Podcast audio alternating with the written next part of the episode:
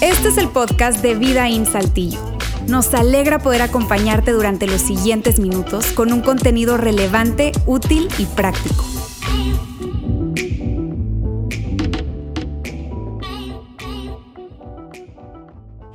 Amigos, muy buenas tardes. Gracias por acompañarnos todos aquí en el Campus Saltillo de Vidaín. Y si tú estás escuchando este podcast después de que ya esta reunión transcurrió, es un honor llegar a ti a través de ese canal, ¿verdad?, de podcast eh, por el que nos estás escuchando. Estamos en la quinta parte de una serie que hemos llamado tal como eh, lo veías, quienes están aquí en el auditorio lo veían en ese video introductorio, No estás lejos, no estás lejos. Es el título de esta serie de conversaciones que comenzamos hace exactamente cinco domingos atrás, cinco semanas, y que terminaremos el próximo domingo. Ahora, el título de la serie, solo a modo de repaso, si no has estado aquí o te has perdido algunos de los eh, mensajes, el título de la serie lo hemos extraído de una declaración del mismo Jesús. Una declaración eh, que, de la que fue testigo ocular, testigo presencial, un hombre muy conocido, eh, es el famoso apóstol Pedro o San Pedro. Pedro escuchó a Jesús, estando allí a su lado, decir esto eh, de sus propios labios y luego Pedro se fue y se lo, años después, se lo contó y le pidió mientras se lo contaba a un escritor llamado Marcos o Juan Marcos, que relató ese o documentó esa experiencia vivida por Pedro, siendo testigo, te repito, ocular o presencial, de la mayoría de los acontecimientos alrededor de la vida de Jesús. Y, y, de allí entonces es que viene el título o el nombre de ese relato biográfico de Jesús llamado Marcos o el Evangelio según Marcos o San Marcos. Hemos descubierto precisamente en esta serie que ese evangelio o ese relato biográfico fue un dictado, un dictado. Marcos tomó nota mientras Pedro le dictaba qué era lo que había ocurrido en muchos de los momentos, te repito, alrededor de la vida de Jesús. Y este fue uno de ellos. Y en ese instante que Pedro escuchó eso fue, fue impactante y en la medida en que transcurrían los días, las semanas, los meses y los años fue todavía más, más impactante para el apóstol Pedro. Esto fue lo que dijo Jesús, lo capturó precisamente al inicio del Evangelio de eh, Marcos. El tiempo se ha cumplido o se ha cumplido el tiempo. El reino de Dios está cerca. El tiempo se ha cumplido, el reino de Dios está cerca. Y allí entre líneas, yo no sé si tú lo notas como lo hemos notado nosotros eh, mientras construimos los mensajes, cada uno de los mensajes de la serie, hay allí implícito una, una declaración, otra declaración, porque si el tiempo se ha cumplido y el reino de Dios está cerca, si el reino de Dios está cerca, entonces eso significa que tú no estás lejos, que yo no estoy lejos. Y de ahí el título de la serie, si el reino de Dios, vuelvo a decirte, está cerca, entonces eso significa que tú no estás lejos y yo no estoy lejos, aunque a veces sintamos que estamos lejos, o creamos que estamos lejos, o concluyamos que estamos lejos. Y hemos, nos hemos empeñado a lo largo de cada mensaje de abordar desde un punto de vista diferente las razones por las cuales típicamente tú y yo nos sentimos o concluimos que estamos lejos de Dios o Él está lejos de nosotros, aunque no sea el caso. Y de eso ha tratado la serie. Domingo a domingo hemos abordado, insisto, desde una perspectiva distinta y aprovechando el relato eh, de Marcos, insisto, dictado por Pedro, eh, de aquello que pasó. Mientras iban y venían, recorrían eso que hoy conocemos como Tierra Santa o eh, Palestina, Jerusalén, ¿verdad? y las ciudades del siglo I que rodeaban la capital del Israel antiguo. Una razón que quiero abordar hoy es el gran asunto del mensaje de hoy, es que eh, a veces tú y yo sentimos que estamos lejos de Dios o que Dios no está cerca nuestro por las circunstancias que rodean nuestra vida, lo que está pasando pues en tu vida y la mía. Cuando especialmente cuando las circunstancias pues empeoran.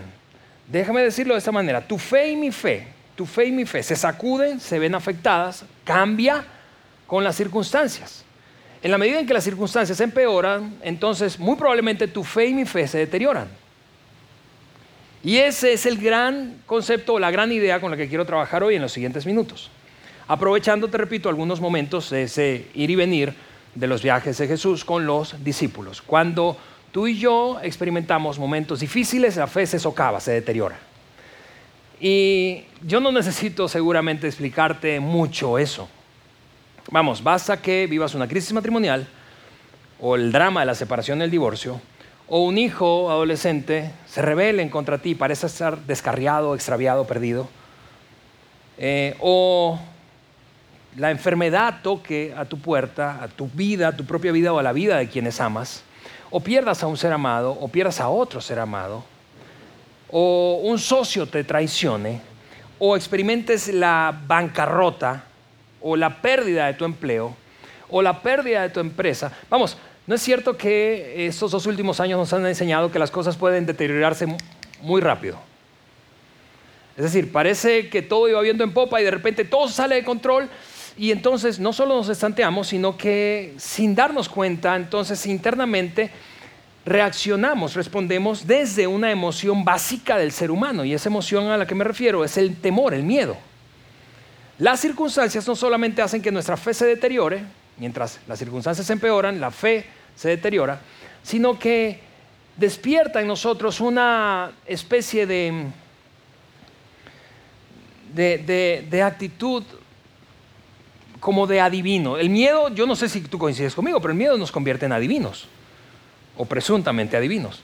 Es decir, pensamos, mientras se descompone una situación, pensamos, no, esto es lo que va a pasar y va a pasar, y, y dibujamos todo un panorama asegurando o asegurándonos a nosotros mismos, a veces no lo verbalizamos, pero asegurando o asegurándonos a nosotros mismos de que esto va a ir de mal en peor. Y entonces le aplicamos la ley de Murphy a las cosas, ¿verdad? Es decir, si algo puede salir mal, va a salir mal. Y eso se puede aplicar a tu vida como persona soltera, a tu vida como estudiante universitario, a tu vida como trabajador recién, eh, pues estrenado en el mundo del, del trabajo. Puede aplicar a ti cuando se trata de hombre, mujer casada, de padre, de niños, adolescentes o adultos. Eso puede aplicar a ti cuando se trata, de, te repito, de la enfermedad. Es decir, cuando el miedo empieza a inundarte internamente, a inundarme internamente, entonces somos una especie, nos convertimos en una especie de profetas, ¿verdad? Es decir, adivinos. Vamos a, anticipar, esto es lo que puede pasar y, es una catástrofe. Yo quiero que hablemos de eso hoy, y hablemos de eso a la luz de, insisto, el relato que Marcos documentó mientras escuchaba a Pedro como testigo presencial de aquello que experimentó y sucedió alrededor de la vida de Jesús. Hemos dicho en, los, mensajes anteriores de la serie que Jesús estaba moviéndose mucho de norte a sur, de norte a sur, desde y hacia eh, Jerusalén, la capital de Israel, la capital ahora y la capital entonces, en el siglo I, y en ciudades que estaban algunas muy cerca, otras no tan, cercas, tan cerca, pero yo quiero que veamos hoy desde la experiencia de Pedro como testigo ocular y de los discípulos, ¿verdad? Aunque la, la narración es de Pedro, ¿Cómo es que en efecto él puede, y aquí es donde su historia se entrelaza con la tuya y la mía, cómo él vio cómo la situación se descontrolaba y empeoraba en lugar de mejorar? Y, eso pasó muy rápidamente, en, cuestión de días o semanas. Y allí es, te repito, donde nuestra historia se cruza con la de los discípulos que fueron testigos de esos momentos claves de la vida de Jesús. Algo particularmente eh, especial ocurrió que empezó a deteriorar todo, así como una espiral descendiente, y fue el rumor que se corrió de que Jesús había resucitado a un hombre, a un hombre llamado Lázaro. Lázaro era un tipo muy conocido, parece que tenía una posición económica, estaba bien acomodado, pues, y, tenía una buena reputación. Eh, y se corrió el rumor de que Lázaro, había sido resucitado por Jesús. Y eso, ¿te imaginas? Eso, eh, pues, Hizo, eh, hizo, hizo como, si hubiese habido una ebullición en ese movimiento, muchísima más gente se, se, sumó, muchísima más gente se acercó, incluso por mera curiosidad, por algo de morbo, ¿verdad? A ver cómo está la cosa, a ver si se resucita otro, Yo quiero ver cómo es un muerto y que salga de la tumba. Eh, pero por cualquiera sea la razón, se sumaban, se sumaban, se sumaban. De hecho, hemos dicho como dato curioso que el Evangelio de Marcos es el Evangelio en donde más veces aparece la palabra multitud. En 14 de los 16 capítulos de Marcos se habla o se usa la palabra multitud. Un montón de gente estaba siguiendo a Jesús y el, movimiento estaba, te repito, en ebullición, en ebullición, y eso amenazaba a los líderes de turno ahí, los líderes religiosos de la época, porque estaban perdiendo influencia, sencillamente. Pero ese, ese evento de la resurrección de Lázaro y de camino, por cierto, después de resucitar a Lázaro, Jesús sana en el camino a un mendigo que era ciego, muy famoso mendigo ciego llamado Bartimeo. Y, esos dos acontecimientos fueron, como te repito, el parteaguas de que la cosa se saliera de control. Insisto, los apóstoles, en ese momento los discípulos, conocen, especialmente hablando de Pedro, conocen la historia y las profecías y lo que se había prometido y anticipado siglos atrás para el Israel de ese momento. Entonces, la profecía era, vendrá un Mesías, ese se convertirá en el rey de Israel, pero la perspectiva o el paradigma que tenían de rey era un rey guerrero, un rey guerrero. Así que eh, ellos están esperando liberación. ¿Liberación de qué o de quién? De Roma, del imperio romano. Y aquí nos encontramos en un momento en el que precisamente mucha gente se había acercado, mucha gente se había acercado. Ellos van otra vez a Jerusalén y aquí hay un famoso acontecimiento, famosísimo acontecimiento que seguramente tú has escuchado aunque, aunque no lo hayas leído. Es la entrada, es conocido como la entrada triunfal a Jerusalén.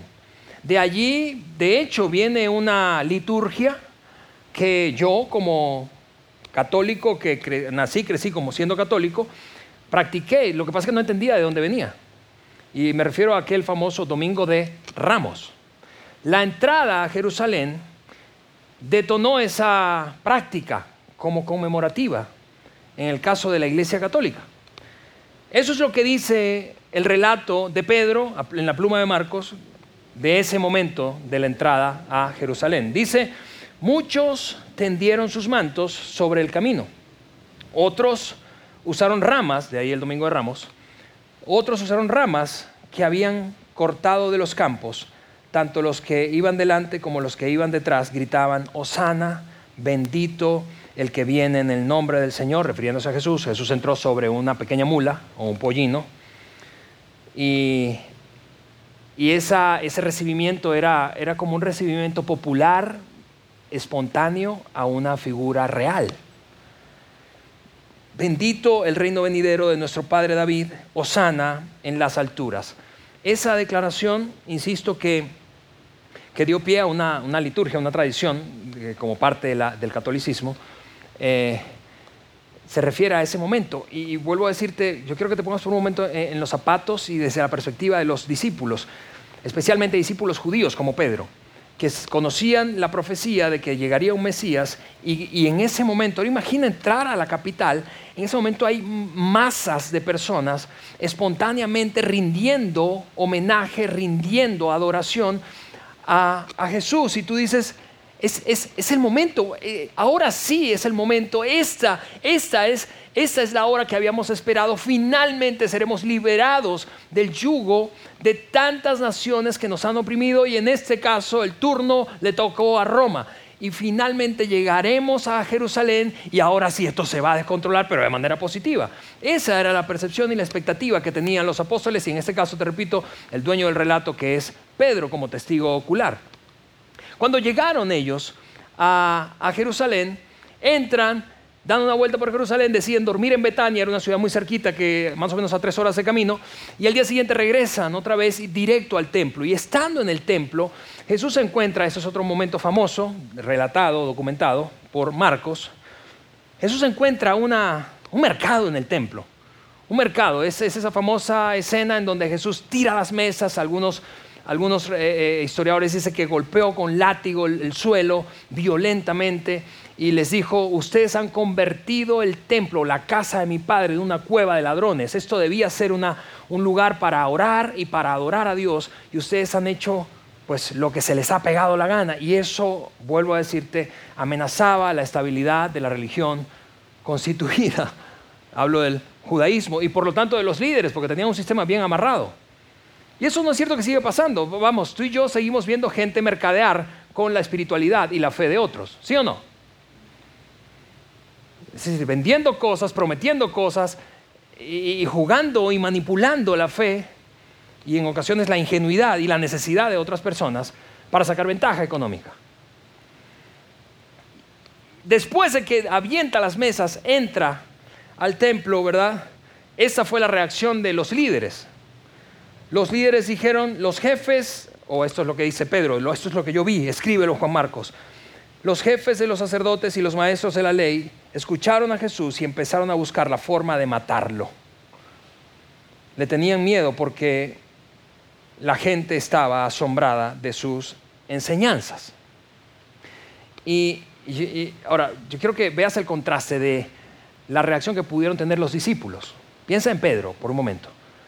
Entramos a Jerusalén, no manches, eso es como tener millones de, seguidores en nuestro Instagram y en todas las redes sociales. Entramos, la gente está eufórica, nos aman, aman al tipo, este es el hombre, yo estoy pegado ahí con él, ahora sí vamos a sacarnos encima a Roma y al día siguiente te los echas en contra y te echas en contra a los líderes y creando de nuevo un alboroto y muchísimo estrés y probablemente la respuesta de, bájale tantito, Jesús, bájale tantito. No tienes por qué crear tanto conflicto y tanta controversia. Pero Jesús era un hombre muy disruptivo. Respondía normalmente como la gente no esperara que se respondiera. Lo que pasó inmediatamente es que Jesús les contó una historia ficticia o parábola a toda la audiencia, pero en la que estaba aludiendo directamente a los líderes religiosos. Y fue muy ofensivo. De hecho, no tengo tiempo para leerla, quiero animarte a que lo leas, está en el capítulo 12 del Evangelio según San Marcos. Eh, pero una historia muy confrontadora. Ellos se sintieron confrontados y eso es lo que Pedro dijo de la reacción, porque Pedro estaba viéndolos ahí de reojo y mira, escribe esto, Marco, porque yo estuve ahí, esto es lo que yo vi del impacto que causó esa historia, esta parábola en los líderes religiosos. Los jefes de los sacerdotes y los maestros de la ley querían arrestarlo porque sabían que la historia que había contado se trataba de ellos. Pero como tenían miedo, y ahí está nuestra palabra otra vez, miedo, de la gente, entonces lo dejaron y se alejaron de Jesús. Sin embargo, sin embargo, no se quedaron sencillamente así, querían, de repito, estaban tramando matarle, tramando, tramando, constantemente maquinando, ¿cómo hacemos? ¿Cómo hacemos para hacerlo quedar mal, hacerlo quedar mal, perdón, en ridículo, para que otros, otros religiosos consideren que ha blasfemado, ha ofendido nuestras tradiciones y, religión, y, tradiciones religiosas, o que ha arremetido contra Roma y el sistema que gobierna aquí? Algo, algo tenemos que encontrar. Y en, ese ejercicio le plantearon esta situación, y es una situación honestamente perversa perversa. Mira esto. Maestro, le dijeron, maestro, sabemos que eres un hombre honesto. Esta bola de hipócritas, como le estás son unos manipuladores, pero de librito. Sabemos que eres un hombre honesto. No te dejas llevar por lo que piensen los demás, pues para ti todos son iguales. Imagínate enseñas con sinceridad el camino de Dios. Dinos entonces, y aquí está la pregunta, la pregunta para que cayera en una trampa. Dinos entonces, ya empezó el after party, aguas, ¿no? Yo creo que van a tener que cortar eso del, del podcast. Dinos entonces, ¿está bien que paguemos impuestos al emperador? ¿Debemos pagarlos o no? Y mira, como en el siglo XXI, en el siglo I, hablar de política y religión es una cosa muy complicada. Mucho más hacerlo en público. Y eso es lo que estaba planteado para Jesús, a mano de, esta, de, de, este, de este grupo, de este clero religioso manipulador. Lo que estaba planteado era, queremos ver cómo vas a responder a eso, porque es como, como una cascarita de plátano, pues a que te resbales aquí y, y ya quede en evidencia que eres un charlatán, eres un blasfemo. ¿Por qué? Porque al parecer Jesús en, ese planteamiento estaba contra la espada y la pared. Si lo piensas bien, él tenía solamente dos posibles respuestas. Si él decía que sí, eso lo metía en problemas con los judíos, patriotas, nacionalistas. ¿Cómo estás pidiéndonos que paguemos un impuesto? impuesto, valga la redundancia, por Roma y traicionemos así a nuestro país. Segunda posible respuesta. Bueno, no, no lo paguen, entonces se echaría encima y en contra al propio imperio. Así que era una situación muy complicada, muy, pero muy complicada. Y Jesús magistralmente les respondió de una forma que nunca vieron venir, nunca vieron venir. Él dijo, tráiganme una moneda y enséñenmela, por favor. Ahora, la moneda en curso en la época en, Roma, en el Imperio Romano, era un dracma, perdón, un denario. Era un denario. La moneda se llamaba denario. Un denario era el salario de un jornalero. Un día de salario era una moneda. Y de hecho, quiero mostrarte una, ilustración, una imagen de una moneda de la época. Eso era un denario romano. Y entonces cuando Jesús pidió que trajeran ese denario, lo que está, haciendo es increíble, es, magistral honestamente. Lo que pasa es que no, probablemente tú y yo no tenemos, si lo leemos así muy rápidamente, no tenemos el contexto claro y por lo tanto no dimensionamos el impacto de lo que estaba ocurriendo allí con la ilustración de que le trajeran una moneda, que era la moneda que se supone que se usaba para pagar los impuestos en Roma porque vivías en Roma. No importa si fueras extranjero, local, hombre, mujer, tuvieras o no trabajo, tenías que pagar con esa moneda en curso. Al frente de esa moneda, al frente de esa moneda, tenía la cara, el rostro de un hombre que había sido emperador, conocido como César Tiberio. Y alrededor de la cara o el rostro de César Tiberio tenía esta inscripción en latín, Hijo divino o hijo del divino Augusto. Hijo del divino Augusto, otro César de otra época que había sido emperador y los emperadores romanos eventualmente se creían deidades. Así que exigían adoración. Por el otro lado de la moneda estaba este mismo Tiberio sentado en una especie de trono, pero a modo de ilustración de que él era el sacerdote o el sumo sacerdote de Roma. Lo que está haciendo Jesús es una cosa magistral, ahora que repasamos la moneda y el contexto. Porque lo que les está diciendo, a ver, sáquense una moneda. Ah, mira, tiene monedas dentro del templo que expresan adoración a una imagen distinta al Dios al que ustedes adoran. Lo que está diciéndoles es cuando sacan la moneda y ellos, mira, déjame seguir leyendo porque es increíble. Cuando se la llevaron les dijo, ¿de quién es esa imagen y de quién es esta inscripción? Y ellos respondieron, como niño regañado de escuela. Sí, maestra. Del César. Claro que es el César. Y el punto es que ustedes están exigiendo cumplimiento de leyes que ustedes mismos no están cumpliendo y no son capaces ni están dispuestos a cumplir. Porque Moisés les enseñó que no debían adorar, adorar y ni hacerse imagen de ningún Dios, no importa si fuera humano o celeste. Al único Dios que debían adorar es a mí. Y resulta que ustedes están metiendo esas monedas que expresan adoración a un Dios que es pagano y mortal y lo están metiendo dentro del templo. Ellos se quedaron absolutamente desarmados. Y después de eso, entonces, él ahora sí les da la respuesta. Una respuesta que, por cierto, ha dado forma a un dicho latinoamericano muy, muy, muy común. Él dijo, entonces, den al César lo que es del César. Y a Dios lo que es de Dios. Y entonces ellos se quedaron, por decirlo menos, creo que Pedro pudo usar otras, otras palabras, pero se quedaron admirados, con la boca abierta, humillados por Jesús. Y me encanta lo que agregó Pedro después, que le dijo Marcos, después de eso, yo quiero que sepas, nadie más se atrevió a hacerle preguntas a Jesús. ¿Pero ¿Quién se iba a atrever? Si cada vez que alguien, alguien se aventaba así como medio con una mala intención, lo, lo, lo exponía, lo dejaba en ridículo y le salía el tiro por la culata. El punto es que salen de allí, y esto es lo que sigue diciendo el relato, cuando Jesús salía del templo ese día, uno de sus discípulos le dijo, Maestro, mira estos magníficos edificios, observa las impresionantes piedras en los muros.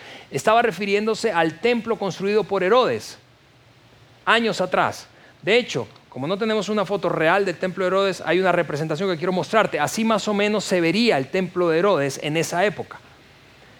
Es una imagen del templo de Herodes y si tú estás escuchando este podcast sería muy bueno que googlearas allí, ¿verdad? Y buscaras templo de Herodes, para que tengas una idea de lo majestuoso que era. Y eso es lo que estaba diciendo uno de sus discípulos. Mira esto. Y entonces Cuando Jesús lo escucha, le pregunta, ¿te refieres a esos edificios grandes del templo? Pues déjame decirte algo, no quedará piedra sobre piedra, todo se vendrá abajo. Bueno, y te repito, yo no sé si, lo ves conmigo, pero es, es, es, demasiado disruptivo Jesús.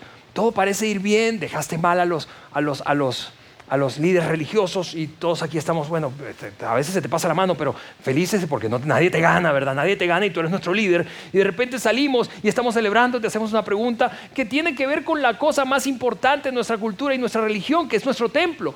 Y, dices, ese templo va cuello con ese templo. Ellos siguen como tratando de, procesar esa respuesta de Jesús, llegan a un lugar ahora privado que es conocido como el Monte de los Olivos y allí le dicen, a ver, cuéntanos bien qué quisiste decir con eso. Y entonces Jesús, tampoco tengo tiempo para contártelo, Jesús se avienta un discurso a modo de profecía que probablemente es la profecía más importante del Nuevo Testamento. Porque predijo con demasiado detalle y exactitud la destrucción tanto de Jerusalén como del templo judío construido por Herodes. Fue increíble porque desde ese momento que él lanzó esa declaración profética, pasaron exactamente 40 años y el 6 de agosto del año 70 después de Cristo, eso no está en la Biblia, eso es historia universal, el 6 de agosto, de hecho es historia romana, el 6 de agosto del año 70 después de Cristo, Tito, hijo del emperador Vespuciano, sitió Jerusalén con un ejército romano capturó un montón de judíos, los esclavizó y se encargó de destruir el templo y reducir a cenizas a Jerusalén. 40 años antes Jesús les dijo, sí, admiras muchísimo esto y has considerado que es el centro de tu fe y el cimiento de tu fe. Para los judíos lo más sagrado era el templo.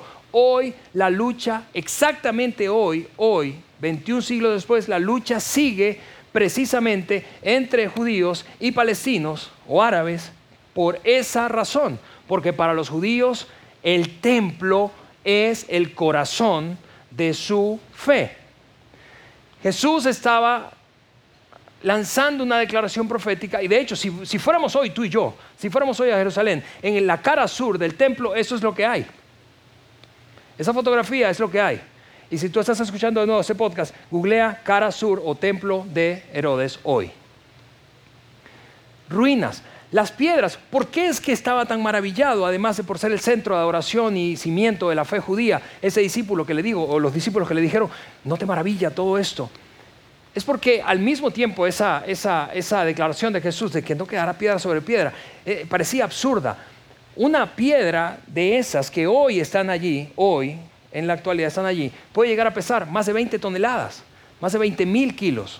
¿Cómo podía, ni, siquiera un terremoto probablemente podía sacudir y reducir a cenizas el templo que ellos tanto admiraban, a menos que hubiese sido un acto intencionado de un ejército como lo fue 40 años después? Y eso fue increíble porque no solamente predijo algo que pasó exactamente como lo predijo, sino que dio pie al cambio de paradigma más grande de la religión que 21 siglos después todavía no podemos procesar cabalmente. ¿Cuál es ese cambio de paradigma? Que algo más grande que el templo estaba por llegar, estaba llegando, algo mucho más grande. Y ese algo mucho más grande es que Dios no habita y había decidido nunca más habitar en un templo físico hecho por manos humanas, sino que Dios decidió habitar en el corazón de cada persona que depositara su fe en Jesucristo como su Salvador. Y eso, amigos, no lo lograron entender, al menos no al principio. Y algunos seguimos batallando para entenderlo. Por eso nos duele tanto el templo. Y por eso gente que ha formado parte de esta familia llamada Vida en el campus Saltillo, todavía está llorando el otro templo. Algunos siguen yendo allí pensando que ahí es donde está la cosa. Dios decidió cambiar el sistema completamente. Para, mira, yo no sé si eso es tan increíble como te parece tan increíble como a mí, pero yo creo que mires un poquito al lado, especialmente a los que están casados. Mira a tu cónyuge, a tu cónyuge por un momento. Si ese cónyuge tuyo es un seguidor de Jesús, ahí habita Dios. Y tú puedes decir, no puede ser, ahí no habita ningún Dios. Dios decidió habitar en el corazón humano y eso, amigos, es un cambio de paradigma, de, o sea, que para volarnos la cabeza, para volarnos la cabeza. Después de eso, como si fuera poco, se estaba acercando la celebración anual de una fiesta, de una fiesta que era de las más importantes, si no la más importante para los judíos, me refiero a la Pascua. La Pascua se celebraba una vez por año, se sigue celebrando una vez por año entre judíos, pero hacía mención o se refería al momento en el que Israel fue rescatado por Dios milagrosamente a manos de un líder conocido como Moisés, de la esclavitud que habían vivido durante cuatrocientos y tantos años en Egipto. Esa noche antes de que Dios los sacara al desierto, se instituyó el sistema sacrificial que hacía que el ser humano, en este caso judío, estuviera bien con Dios. Y es que la Pascua se celebraba tomando un cordero inocente, matándolo, derramando su sangre en un altar y luego comiéndose la carne de ese cordero. Eso era conocido entonces como el cordero pascual. Por eso, no el apóstol, por eso Juan el Bautista dijo, he aquí al cordero de Dios que quita el pecado del mundo. Porque el sistema sacrificial judío, súper sofisticado, ¿verdad? Súper sofisticado, a veces demasiado complicado, indicaba que solamente el ser humano, en este caso judío, podía estar bien con Dios, en paz con Dios, cuando se asesinara a un animal, se vertiera la sangre sobre un altar y luego se compartiera esa carne en una cena. Eso fue lo que pasó la noche anterior precisamente a que el Israel antiguo fuera rescatado de Egipto. Se acercaba la celebración de la Pascua y entonces Jesús ya tenía todo cuadrado y le dijo, le dio instrucciones a los discípulos para que encontraran un lugar para ellos celebrar la Pascua. Esa noche celebraron la Pascua como nunca antes lo habían hecho, como nunca antes lo habían hecho. Y de hecho dio pie y origen a una liturgia que tanto en la iglesia católica como en la iglesia protestante se sigue practicando hoy. Tú y yo la seguimos practicando, no importa si eres católico o eres protestante. Y me refiero a la comunión o a la Santa Cena o a la Cena del Señor. Esa noche, esa pintura famosísima de la última cena, esa noche fue la noche que comieron juntos esa cena celebrando la Pascua. Y eso es lo que dice el relato. Pedro le dijo, no te imaginas lo que pasó, Juan Marcos, escribe esto. Faltaban dos días para la, para la fiesta de la Pascua y los panes sin levadura, que venía posterior a la Pascua, una semana completa. Algunos deberíamos seguir comiendo pan sin levadura, pero eso es otro tema. ¿Dónde quieres, le preguntaron ellos, dónde quieres que hagamos los preparativos para celebrar la cena de la Pascua? Él le dio instrucciones, llegaron al lugar y allí entonces, mientras comían, dice Pedro, dice Pedro esto, mientras comíamos, Jesús tomó el pan y dio gracias a Dios, lo partió y se lo dio a ellos y dijo, tomen este pan, es mi cuerpo. Siguió diciendo, luego Jesús tomó la copa, dio gracias, se la entregó a los, a los seguidores y todos la bebieron y él dijo, esto es mi sangre. Ahora, déjame poner una pausa allí porque la mayoría de nosotros tenemos un trasfondo religioso que nos hace conocer y estar familiarizados con esta práctica, con este concepto. Pero quiero que pienses por un momento que es la primera vez que escuchas eso. Yo quiero que pienses por un momento que nunca, nunca has escuchado ni has visto a nadie tomar pan o una hostia y mojarla en vino o tomar una copita de vino luego del pan o el jugo, de uva, ¿verdad? Y no tienes idea de qué es eso. Honestamente, si fuéramos honestos, eso es una cosa muy creepy. Es espeluznante que un tipo te diga, cómete eso, eso es mi cuerpo. Y luego échate un trago, ahí estaba mi sangre. Eso podría dar origen a una versión antiquísima de Walking Dead, ¿no? Es una cosa casi de zombie. Pero lo que estaba ocurriendo era el establecimiento de un nuevo pacto y la sustitución de todo el sistema sacrificial conocido hasta ese momento en la historia del pueblo judío y dando inicio a una etapa y una época completamente nueva de apertura y de cambio fundamental en la manera en que el ser humano se relacionaba con Dios. A partir de ese momento, Él tomaría el lugar de aquel Cordero Pascual, una vez y para siempre. Y eso, amigos, es una cosa que a mí no me cabe en la cabeza. ¿Cómo es que un individuo pudo ocupar el lugar de todos los sacrificios humanos para poder restaurar la relación del ser humano con su Padre Celestial. Eso es lo que vino a hacer Jesús. Ellos no lo entendían, no lo entendieron seguramente hasta días o semanas o meses después. Algunos seguimos años después, siglos después sin entenderlo. Pero esto es mi sangre, dijo él, esto es mi sangre que establece el nuevo pacto, la cual es derramada por muchos. Ahora, yo quiero que pienses por un momento de nuevo en Pedro y en los discípulos que están allí. Están tomando la cena y escuchas decir a Jesús, ese es, es el nuevo pacto, el nuevo pacto. Quizá Pedro está diciendo, no necesitamos ningún nuevo pacto, necesitamos una revolución contra Roma. Necesitamos ser liberados. No necesitamos un nuevo pacto. El sistema sacrificial que tenemos, nuestra religión funciona. Jesús quizás no es perfecta, pero funciona. Seguramente es complicada, pero funciona. Necesitamos un guerrero, alguien que nos libere de este yugo. Y Jesús está planteando algo que ellos no entienden, repito. A todas estas en la cena, seguramente Jesús está muy inquieto, tú sabes, es la última cena, esa noche lo van a arrestar. ¿Dónde está el desgraciado de Judas? No nadie sabe, se había ido de la, de la cena. Se había ido de la cena, ellos terminan de cenar, se van a un huerto, un jardín muy famoso, conocido como el Getsemaní, y allí Jesús empieza a orar en agonía, en tanta agonía que dice uno de los relatos que sus vasos capilares se rompieron y sudó sangre literalmente. Y entonces escuchan ruido de gente que viene. Y es precisamente Judas. Ah, y estaba Judas. Estaba buscando al ejército del sumo sacerdote, a los guardias del sumo sacerdote para traicionar a Jesús. Y cuando llega, lo traiciona, se arma ahí, como dicen los puertorriqueños, se revolú. Pedro saca su espada, le corta la oreja tratando de defenderse o de defender no sé, a, mí a veces me gusta pensar que Pedro quería cortarle la, cabeza a Judas, pero falló y le dio a la oreja, en la oreja de Malco, que era el, siervo del sumo sacerdote.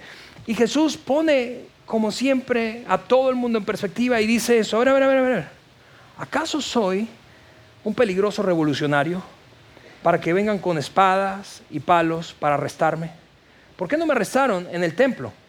Estuve enseñando allí entre ustedes todos los días. Y luego, amigos, viene algo que es extraordinario en varios sentidos. Pedro dice, Marcos, y después de ese momento, todos nosotros lo abandonamos y huimos. ¿Por qué? Por temor.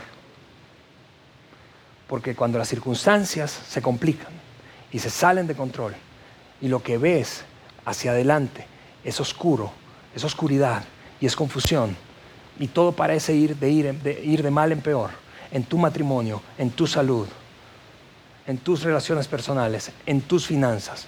Cuando todo parece ir de mal en peor, entonces tu naturaleza humana y mi naturaleza humana es sentir miedo y es distanciarnos de Dios y es aislarnos y es concluir como Pedro, luego lamentándose como una de las decisiones, y no la más, la que más lamentó y de la que más se arrepintió, alejarnos de Dios y concluir, Dios no está conmigo porque la situación se, se descontroló. Pero si Pedro estuviera aquí nos diría, no llegues a esa conclusión tan rápido. Porque el punto, como al inicio, es que, aunque sí es cierto, nuestra fe tiende a cambiar con las circunstancias. Tu fe y mi fe se deteriora en la medida en que las circunstancias se empeoran. Aunque eso es lo que normalmente pasa, Pedro nos diría, no llegues a esa conclusión tan rápido como yo lo hice. No llegues a pensar que Dios no está cerca. No llegues a creer, Dios no está conmigo. Dios se olvidó de mí. Si Dios existe, entonces ese Dios está absolutamente distante a mí. No Pedro nos diría, no hagas lo que yo hice. Porque Dios está cerca. Y por lo tanto, tú no estás lejos. Lo que pasa es que en medio de sus circunstancias no logras ver con claridad. Y mira, la próxima semana vamos a retomar la historia para cerrar la serie justo aquí, en este momento. Pero antes de cerrar este mensaje de hoy y despedirnos, yo sencillamente quiero decirte, yo no conozco tus circunstancias. Pero sé que algo tienen en común las circunstancias repentinas, difíciles, adversas. Es que socavan tu fe y la mía. Y tu respuesta y mi respuesta natural es el temor. Y el temor nos lleva a distanciarnos o a creer que Dios no está cerca o nosotros no podemos estar cerca de Dios. Pero no, no, no, no cometas esa equivocación. No cometamos esa equivocación. Creo que hay una voz allí, una experiencia de Pedro que es útil aprovechar. Algunos de ustedes conocen la historia de mi mamá, que ha enfrentado ya dos cánceres de diferente tipo. El último fue hace cuatro años, un linfoma. Y recientemente, hace unas dos o tres semanas, ha reaparecido ese linfoma. Ahora, créeme, ¿cuál es mi tentación? Hundirme en temor y pensar, Dios mío, ni siquiera porque he dedicado 27 años en mi vida a servirte. Puedes darle a mi madre una muerte en paz, o los últimos años de su vida en paz, sin tanto sufrimiento.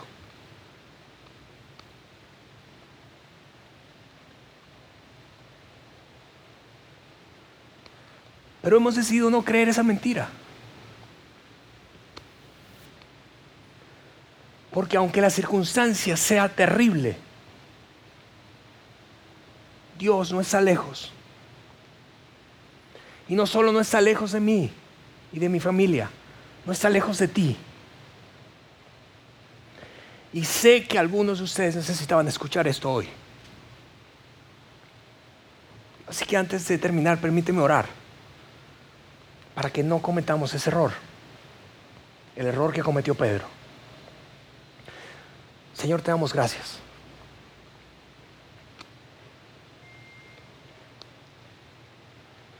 Gracias, Dios mío, porque este relato, Señor, de Pedro se intersecta con nuestra historia de muchas maneras, en muchos momentos diferentes. Yo quiero pedirte por cada uno de los que estamos aquí o escuchando este podcast. Ayúdanos a no creer, Señor, a no concluir que tú no estás cerca, solo porque las circunstancias se han salido de control. Ayúdanos a creer que has decidido habitar en, nuestra, en nuestro interior, aunque eso sea un misterio que no logremos entender cabalmente. Especialmente, Señor, ayúdanos a mirar hacia adelante con la esperanza que necesitamos. La esperanza de que el silencio de Dios no significa la ausencia de Dios. Te pido eso en el nombre de Jesús. Amén.